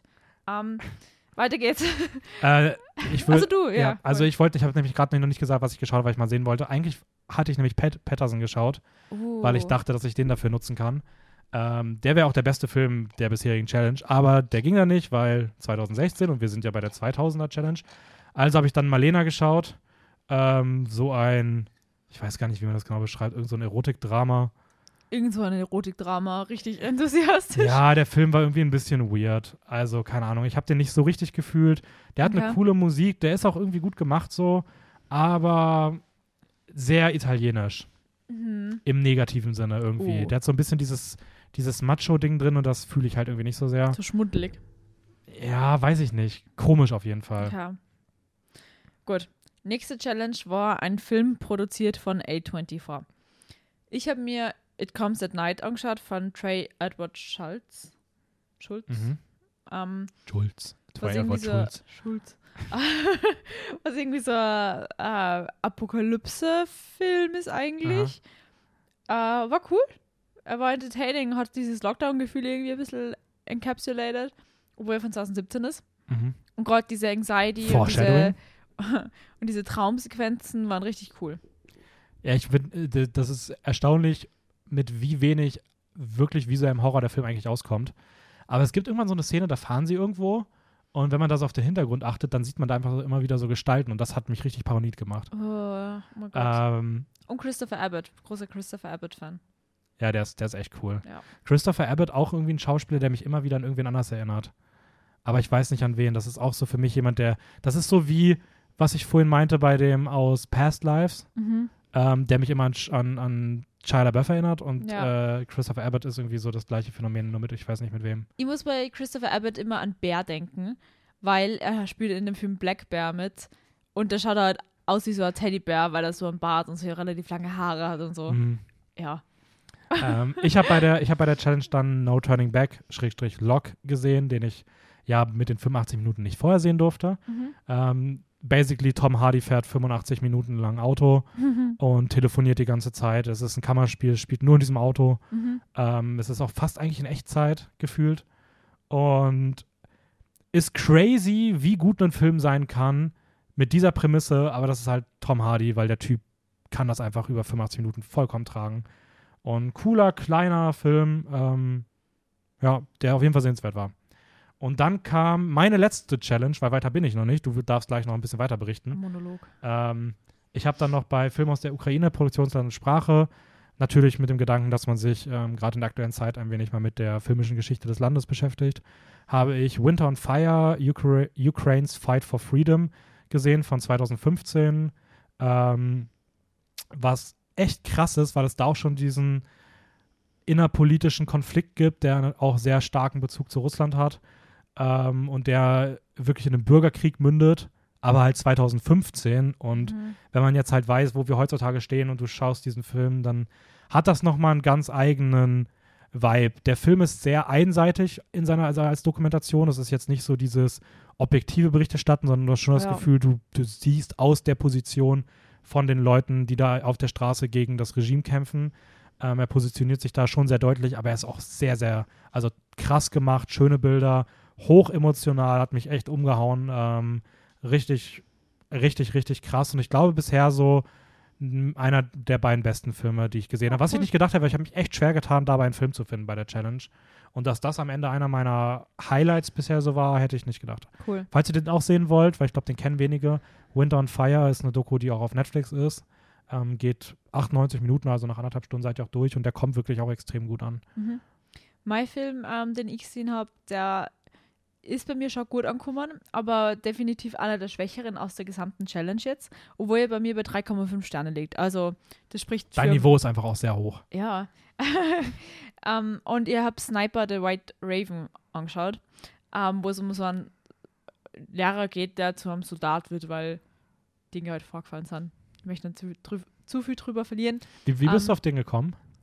Gab es äh, den irgendwo? Oder, ich hab- also, Ukrainische Filme gegoogelt, der ist als einer der ersten rausgekommen und dann haben wir den auf Prime ausglichen. okay. Ähm, also gibt es auf Prime zu leihen. Äh, und ist ein cooler Film. Er spricht nicht so explizit diese politischen, ähm, de, was jetzt genau der Konflikt ist, an, aber du spürst halt die politischen Spannungen, weil es halt um so äh, Sniper-Truppen geht, die so gegenseitig sich eigentlich wegschießen. So. Ähm, und wie der Krieg eigentlich so Leute emotional abhärtet. So. Mhm. Genau. Und dann habe ich nur drei weitere Filme. Ähm, ich, ich bin bis zur Challenge Nummer 12 gekommen. Das ist die aktuelle Woche. Aber weiter geht's mit der Challenge Nummer 9. Das war ein Film mit über. Zehn. Zehn. Ah, sorry, Nummer 10. Ein Film mit über drei Stunden Laufzeit. Ja, ganz kurz, das ist übrigens der Grund, warum ich da hänge, weil ich momentan irgendwie echt nicht so viel Zeit habe und diese drei Stunden echt so eine Hürde sind. Und das ist echt schade, weil wir waren jetzt so oft im Kino, wo Filme auch wirklich lange gingen Ja. und immer so ein bisschen zu kurz. Und ich werde Also jetzt auch demnächst, immer so zwei Stunden 40 oder so, zwei Ja, Stunden 50, aber ich- nie. ich will jetzt in John Wick 4 gehen und dachte, okay, kann ich den vielleicht nutzen? Mhm. Pustekuchen, zwölf Minuten zu kurz. Ja, So ärgerlich einfach. Ja, aber ja, kannst du irgendeinen Extended Cut oder so anschauen. Ähm, ich habe mal RRR angeschaut, der zum, weil die dieses Jahr einen Oscar gekriegt haben für den Best Song. Natu, Ähm, Natu. Natu Natu, wirklich super geile Tanzszene, richtig cool. Jetzt haben wir gedacht, ja, schauen wir dann an und das ist irgendwie so ein äh, emotionaler Film, der viel schwierige Themen anspricht, aber es, trotzdem ist er irgendwie so lighthearted und so viel gut irgendwie trotzdem. Und Mhm, voll. die Visuals sind so witzig und so cool. Das ist so ein eigener Stil, ich habe noch nie sowas gesehen. Das ist richtig fun. richtig funny. Ja, Ähm, nächster Film, der visually impressive ist, ist The Hurt Lock Locker von Catherine Bigelow. Ähm, die, weil die- Challenge Nummer 11 ist halt ein Film, der Best Picture gewonnen hat, weil das ist halt die Woche, in dem die Oscars waren. Ähm, ah, ganz kurz, aber ganz kurz. Ähm, ich kann immer mal sagen, was ich schauen will Bitte. bei den Challenges. Ähm, du kannst auch noch kurz zu Ende machen, aber das, da, da hole ich das gleich noch nach. Genau. Ähm, und ich habe den Film Megan, er war jetzt nicht so outstanding, also ich weiß nicht, ob das so Oscar-würdig war, ich weiß nicht, was in dem Jahr 2008 sonst nur für Oscars äh, nominiert war oder so. Ähm, ja, war cool, war jetzt nichts, das ich an, für einen Oscar nominieren würde. Echt nicht? Finde ich, finde ich echt krass, dass du den nicht so gefühlt hast, weil ich fand den, ich glaube, bei mir ist der auch in meinen Top 50 of all time. Ich finde, das ist also Jeremy Renner, der Jeremy Renner spielt. Irgendwie. Ja, aber ah, ich weiß nicht, da, ich meine, heutzutage ja, irgendwo bestimmt schon, aber da war der halt auch noch nicht so bekannt, ne? Das darf man auch nicht vergessen. Ja, Das- ich weiß gar nicht, ob der da überhaupt schon groß was irgendwie Richtung Marvel gespielt hat. Ähm, aber Ich habe nicht so gefühlt. Ähm, der hat Oscar gewonnen? ja, viele Oscar. Der, der hat Best Score, Best Editing, Best Picture. Nur ein paar andere, glaube ich. Weil 2008 hat No Country for Old Men gewonnen. Und 2009 Also er steht halt bei Letterboxd 2008 drinnen. Slumdog Millionär. Ja, vielleicht finde ich den gerade auch auf die Schnelle nicht, aber. Hm. Oder wird ja nicht richtig angezeigt. Wie heißt denn der im Deutschen? Der heißt auch im Deutschen irgendwie anders. Ich schaue auf jeden Fall gleich nochmal. Ich, ich meine nämlich auch, dass er irgendwas gewonnen Also der, der meine ich, auch Oscar gewonnen, weil wir haben, glaube ich, damals in den Oscar-Folgen auch über den geredet. Aber er steht bei Wikipedia gerade irgendwie nicht drin oder ich bin gerade zu blöd zum Suchen. Okay. Das wird wahrscheinlich das sein. Ähm, nee, ich muss sagen, ich weiß nicht, ich mochte den irgendwie extrem gerne, weil das ist so, ich finde, das ist so mit der beste Antikriegsfilm, weil er es irgendwie schafft, so eine extrem negative Stimmung zu erzeugen, ohne dass es so explizit um dieses typische Armeen kämpfen irgendwo gegeneinander geht, sondern es ist, passiert ja größtenteils durch dieses Bomben Ah. entschärfen. Er steht auf Letterboxd auf 2008 drinnen, aber sie haben erst 2010 gewonnen. Ah, dann war das wahrscheinlich auch so einer, der Ja. so ewig lange in den. Es ist äh, Best Festivals Picture, lief. Best Directing, äh, Writing und BAFTAs und äh, Best Soundmixing. Nee, weil ich wollte nämlich gucken, was mit nominiert war. Das hätte mich mal interessiert. So. Weil mit nominiert für Best Picture waren A Serious Man, kenne ich nicht. Avatar, bitte nicht. Ugh. Blindside fand ich jetzt auch nicht so gut. District 9, Mhm. ja. Inglourious Bastards, hm. Oben, der Pixar-Film, aber Pixar-Filme gewinnen keine Best Picture. Mhm. Precious habe ich nicht gesehen und Up in the Air. Also es wirkt jetzt auch nicht so wie das ganz, ganz, ganz, ganz große Jahr. Ja. Ähm, schon krass, was wir heutzutage für Luxus haben, was da für gute Filme teilweise laufen. Voll. Ähm, ja, weil ich gerade gemeint habe, ich würde mal kurz, also bei der Drei-Stunden-Challenge ähm, überlege ich aktuell noch so zwischen Barry Lyndon, dem Film von Stanley Kubrick, der komplett nur mit echtem Licht gemacht wurde, obwohl er, also wirklich so diegetischem Licht, ganz viel mit Mhm. Kerzen haben die beleuchtet, der soll wohl auch wunder, wunderschön aussehen. Okay. Ähm, oder Werk ohne Autor, ein deutscher Film mit Tom Schilling, glaube ich, in der Hauptrolle. mhm. Das sind so meine beiden, die ich da schauen will. Bei Film, der einen Oscar gewonnen hat, habe ich ein bisschen das Problem, dass wir ja vor einem oder anderthalb Jahren ungefähr ähm, alle Oscar-Gewinner seit 2000 durchgesprochen haben und ich da halt alle gesehen habe. Das heißt, ich Ja. muss irgendwie weiter zurückgehen Mhm. und ich will der Platoon oder Casablanca sehen. Uh, du hast Casablan- Casablanca noch Ich habe nicht Casablanca gesehen? noch nicht gesehen, ne. Du bist CFM-Student. Was hast du in deiner Stirb gemacht? Okay, wir können gerne mal Filmklassiker durchgehen, Sabi. sorry, sorry. Du hast auch deinen Bachelor-Abschluss. Ja, ähm, ja. Und dann können wir mal gucken, wie viele Klassiker da noch offen sind. Ja, ja, ich, ich charge eigentlich eh nicht für. Ja, auch Für ich Filme, habe, man ich habe auch sehr viele gesehen hat. Klassiker noch nicht gesehen. Ähm, Es war nur so ein Film, da mir fix gedacht, dass du den gesehen hast. Oh, fein. und beim nächsten kann ich schon mal vorwegnehmen, der Film, den du geschaut hast, ist auch der Film, den ich schauen werde. Uh, ähm, es ist nämlich Challenge Nummer Zwölf. 12. Ein Film von Paul Thomas Anderson. Ich wollte eigentlich Magnolia schauen, den wollte ich eigentlich schon für die 3-Stunden-Challenge schauen, aber der ist ähm, auf Prime nur in Deutsch Ja, zur deswegen ist der bei Verfügung, mir jetzt auch rausgefallen. was voll scheiße ist. und dann bleibt eigentlich bei Paul Thomas Anderson und nicht mehr so viel über, dass ich jetzt unbedingt sehen will. Jetzt habe ich Phantom Thread gesehen. Zu Deutsch heißt das irgendwie der, Der seidene der Faden. seidene Faden. Der seidene Faden. Und da spielt die Vicky Krebs mit, eine deutsche Schauspielerin, die eben in Corsage letztes Jahr mitgespielt Ah, hat. das wusste ich gar nicht. Ja. Ah, cool. Kennen wir die sonst noch woher? Äh, ich kenne sie nur Oh Gott. Ah, die hat in Old mitgespielt. ah. okay, Ah. cool. Welche Und in Kolonie Dignidad hat sie mitgespielt. Oh, die fand ich in Old auch furchtbar. Mm, okay, cool. Aber der Film soll super sein, also ja. Wie, du hast den aber auch nicht so gefühlt, ne? Ähm, der Anfang ist ziemlich schleppend. Ähm, Gerade weil ich den Hauptcharakter überhaupt nicht mag. Ich hasse den, aber mit dem spielt der Film halt. Ähm, hinten raus habe ich ihn besser gefunden. Ich war dann auch kurz davor, dass ich ihm vier Sterne gebe, aber dafür habe ich halt die erste Stunde zu schlecht gefunden. Wie bist du denn generell so PTA gegenüber eingestellt, also Paul Thomas Anderson? Ähm, Hit or Miss ein bisschen. Okay. Aber finde ich richtig, also ich finde zum Beispiel Boogie Nights richtig fun. Ähm, Mhm. Und ich finde Bar einfach overrated.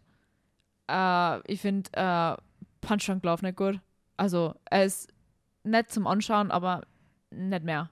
So. Ja, bei ein bisschen scheiden sich aber eben auch den Geister. Ich habe das Gefühl, Paul Thomas Anderson ist so der Regisseur, bei dem viele sagen, oder viele wissen, dass der richtig gut ist, aber sehr viele einfach auch so sagen, dieses, okay, ich persönlich, ich weiß, dass es gut ist, aber so richtig connecte ich nicht. Also man muss sagen, Ähm. habe nur viel auf meiner Watchlist. Ähm, The Master möchte ich unbedingt noch sehen, Magnolia und Devil Be Blood möchte ich noch sehen. Ihr Licorice Pizza, Pizza schon gesehen, der war richtig gut. Wir dürfen jetzt eigentlich auch nicht über PTA herzigen, weil sonst redet Paul nimmer, äh, der Raul nimmer mit uns. Äh, Paul Thomas. Selber, selber Paul, schon. Raul, Raul Thomas Anderson. Paul Thomas Anderson. Oh, ich, den werde ich, glaube ich, gleich mal umbenennen mit dem Handy. ähm, Sorry. ähm, Ja. okay, das heißt, du bist jetzt, das war deine letzte Challenge. Ja. Ähm, bei Ich dir bin geht es jetzt, auf aktuellem Stand. bei dir geht's jetzt nächste Woche dann weiter mit den 90ern. Hast du noch so Challenges, auf die du dich ganz besonders freust oder auf die du dich gar nicht freust? Boah, da muss ich jetzt kurz überlegen. Also 50er, 60er wird, glaube ich, so eine Challenge bei mir, wirklich eine Challenge. Echt? Weil ich habe schon Filme im Kopf, aber ich kann halt nicht 40er und 30er gibt es auch noch, ne? so. Ich, weiß schon, ich kann halt manchmal einfach nicht so mit so älteren Filmen connecten. Aber mal schauen, ich habe schon ein paar coole Filme im Kopf, so Singing in the Rain und so. Ähm, Wenn dir der aber, nicht gefällt, dann weine ich. aber Filme, die einfach richtig äh, locker easy so von den Challenges her sind, so von einer Frau geschrieben, weil Mhm. schaue ich generell gern. Ähm, ja. Und Schwarz-Weiß-Film nach 2000 wird fun. Da muss ich mir nicht nur suchen, weil so die Klassiker, so The Lighthouse und so, Mhm. ist halt schon, habe ich halt schon gesehen. Hast du Come On, Come On mal gesehen? Na. Mit Joaquin Phoenix, Mhm. gell? Dann wird das wahrscheinlich da werden. Und auf eine, die mir gar nicht frei ist, Dogma 65 95 Manifest. Mhm. ähm, weil es war irgendwie eine Raulzer Idee, kann es sein. das war Rauts Und, Idee, absolut. Und die Filme sind irgendwie richtig schwer zu finden. Also, Ja, da müssen wir nochmal schauen. Also, wenn Leute da ankommen, mal gucken, ob dann irgendwo in den Kommentaren sich beschwert wird, äh, dass sie da keine Filme finden. ich Dann, beschwere mich. dann werde ich mir da nochmal irgendwas überlegen. Also, ich werde irgendwie schauen, dass ich da das Fest sehe. Aber das ist halt wirklich, weil es gibt eigentlich nur zwei Filme, die man da sehen kann. Das sind nämlich das Fest und Idioten. Weil alle anderen sind wahrscheinlich nirgends verfügbar. Und ob man die beiden irgendwo findet, weil ich bei sie ja auch nur, nur im Originalton sehen will. Aber für alle, die es noch nicht äh, kennen, weil ihr es auch noch googeln müssen, das erste Mal, was ist denn das Dogma 95? Äh, Dogma 95 ist ein, ähm, eine Art Regelwerk, das, ich glaube, so in den 90ern oder so gegründet wurde, ähm, vorrangig von Lars von Trier Vielleicht und 95? Kann das sein? Ah, natürlich, 95. Sie haben wahrscheinlich schon 94 dran gearbeitet, aber 95 wurde es dann gegründet von ähm, vorrangig Lars von Trier und Thomas Winterberg. Ähm, und da geht es halt darum, den Film so weit wie möglich von der Person, die den Film macht, in dem Sinne dem Regisseur, abzukapseln und ihm halt jeglichen, ja, weiß ich nicht, persönlichen Bezug so zu nehmen. Also das, das so authentisch wie möglich und unaufgeladen, also dass es nicht irgendwo künstlich dramatisiert wird, dass es keine künstliche Musik gibt. Also so dokumentarisch mäßig. Ähm, Ja, dass es so dokumentarisch möglich aber auch zum Beispiel, dass es keine Credits gibt,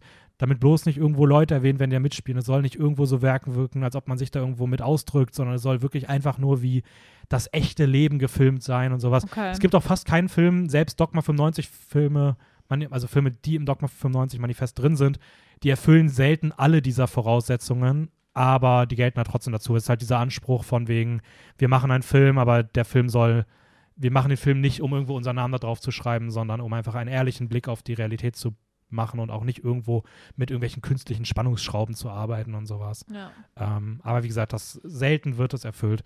Ist aber auch so eine der Challenges, bei der ich mich am schwersten tue. Ähm, Freust du dich auf irgendwas nur besonders?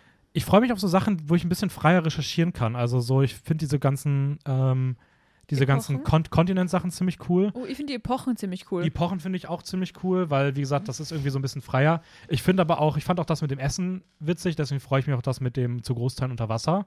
mhm. Ähm, Zahl im Filmtitel finde ich auch witzig, Ja. weil das auch irgendwie so, ich habe über, da habe ich auch eine sehr kreative Idee, was ich da mache. Auch wenn es nicht mein bevorzugter Film wäre, aber ich glaube, weil ich die Idee so ultra kreativ finde, werde ich das machen, aber ich will es noch nicht sagen. Okay. Ähm, und ja, sonst, ich weiß nicht, ich, ich freue mich eigentlich auf die meisten. Es sind bei den anderen eher so ein bisschen Überwindungen, ähm, wie jetzt beispielsweise Dogma oder drei Stunden, weil ich einfach weiß, dass da die Recherche mühsam ist oder die Filme ein bisschen anstrengend sein werden. Ich hasse es, dass die letzte Challenge dafür sorgen wird, dass ich Pets 2 oder der Lorax schauen muss. die letzte Challenge ist ja ein Film von unserem allerersten Letterboxd-Eintrag von dem Regisseur, gell? Genau. Bei mir ist es. Hayao Miyazaki. Ja, ich I hate you. Mein erster Eintrag war House Moving Castles, sehr wie äh, The Wind Rises schauen. Ja, das ist richtig belastend, aber Haha. Naja, ähm. Nee, aber ich freue mich drauf. Also wir werden das, das kann ich jetzt schon mal sagen, das, das wird es nächstes Jahr wieder geben. Ja. Ähm, das heißt, wir werden Ende des Jahres irgendwann schon ein bisschen früher wieder bei Letterboxd die Liste Mhm. machen, werden das dann aber auch alles so verlinken. Da könnt ihr dann Mhm. wieder mitmachen oder neu mitmachen. Die wird dann wieder beim Beginn des nächsten Jahres starten. Die Challenges werden ähnlich aussehen, natürlich irgendwie abgewandelt. Es werden einige Sachen getauscht. Ähm, falls ihr da irgendwo Feedback habt, freuen wir uns natürlich auch immer davon, welche, was ihr von welchen Challenges haltet oder nicht. Aber Und natürlich wollen wir auch wissen, was für Filme ihr schaut. Ähm, wir posten einmal in der Woche in unseren Stories immer die aktuelle Challenge. Ähm, ist in unserem Story-Highlight auf Instagram, filmjoker-wien. Könnt ihr wie immer nachschauen und uns Kommentare da lassen, was ihr gerade schaut, wie ihr das findet und auf was ihr euch gar nicht freut. Ja, ich, ich schaue beispielsweise aber auch immer ähm, bei äh, Letterbox eigentlich so alle ein, zwei Wochen mal rein, was alle Leute, die mitmachen, gerade so geschaut haben. Und dein Username ist mein Username ist äh, Dan7. Dan7. Da findet ihr noch die Letterbox Challenge, die ist in meinem Profil verlinkt. Da Das könnt ihr sind dann- mitmachen. Das sind auch dann unsere anderen Profile verlinkt. Genau, da sind auch die Profile von allen Leuten verlinkt, die mitmachen. Ja, Äh, die findet ihr dann ganz unten im Beschreibungstext, falls ihr noch sehen wollt, wer da sonst noch die Teilnehmenden sind. Ähm, und ja, es ist irgendwie voll faszinierend, wie cool es ist, wie Leute da verschiedene Filme schauen. ja, voll. Macht mal Spaß. Das war's. Kurz und knackig. Äh, was wir noch nicht irgendwo gesagt haben, was wir wahrscheinlich irgendwo unterbringen konnte, konnten, ähm, wir haben auch einen YouTube-Kanal mittlerweile für diejenigen, die eher unseren Podcast hören. Mittlerweile, seit Ähm, November. Seit November, aber der wird Seit jetzt November. Der wird jetzt mittlerweile auch regelmäßig bespielt. Da gibt Ja. es gerade ein wundervolles Video von Tobit über Taxis im Film. Super. Ähm, falls ihr das noch nicht gesehen habt, dann schaut euch das unbedingt an. Und ähm, da kommt dann auch bald von, von dir was. Du hast dich jetzt auch mit RRR schon rangewagt. Ist ja gar nicht dann dein First Touch, aber Ja, wir machen so ein neues Format, das dann so in Richtung First Touch geht. Ähm, ein Filmgenre, mit dem man noch gar keinen oder wenig Bezug hat und die anderen suchen einen, Ja, suchen das- eine Filme. das, das Auswahl sind aus. aktuell noch Filmgenres, aber es können auch irgendwann mal Filme pochen oder Reg- RegisseurInnen werden. Genau. Ähm, Bei mir ist es auf jeden Fall Action. Also ich wage mich an Actionfilme heran, die Dennis und Tobit für mich ausgesucht haben. mit Absegnung von Raul. Mit Absegnung von Raul. Raul Thomas Anderson. Raul Thomas Anderson. ähm, und ja, ich freue mich. Wird sicher cool. Schaut vorbei, lasst ein Like und Abo und Kommentare da, wie man das halt auf YouTube so macht. Genau, da findet ihr uns auch unter Filmjoker. Genau. Und wir freuen uns. Und ich glaube, mehr gibt es auch für heute gar nicht mehr. Ähm, danke fürs Einschalten. Nächste Woche geht's weiter. Wir wissen selber noch nicht so Yes. ganz mit welcher Folge. Das werdet ihr dann sehen. Ja. Ähm, und ich verabschiede mich. Die letzten Worte hat wieder Sabi. Ciao, ciao. Ich wünsche euch einen wunderschönen Frühling. Tschüssi, Baba, Bussi.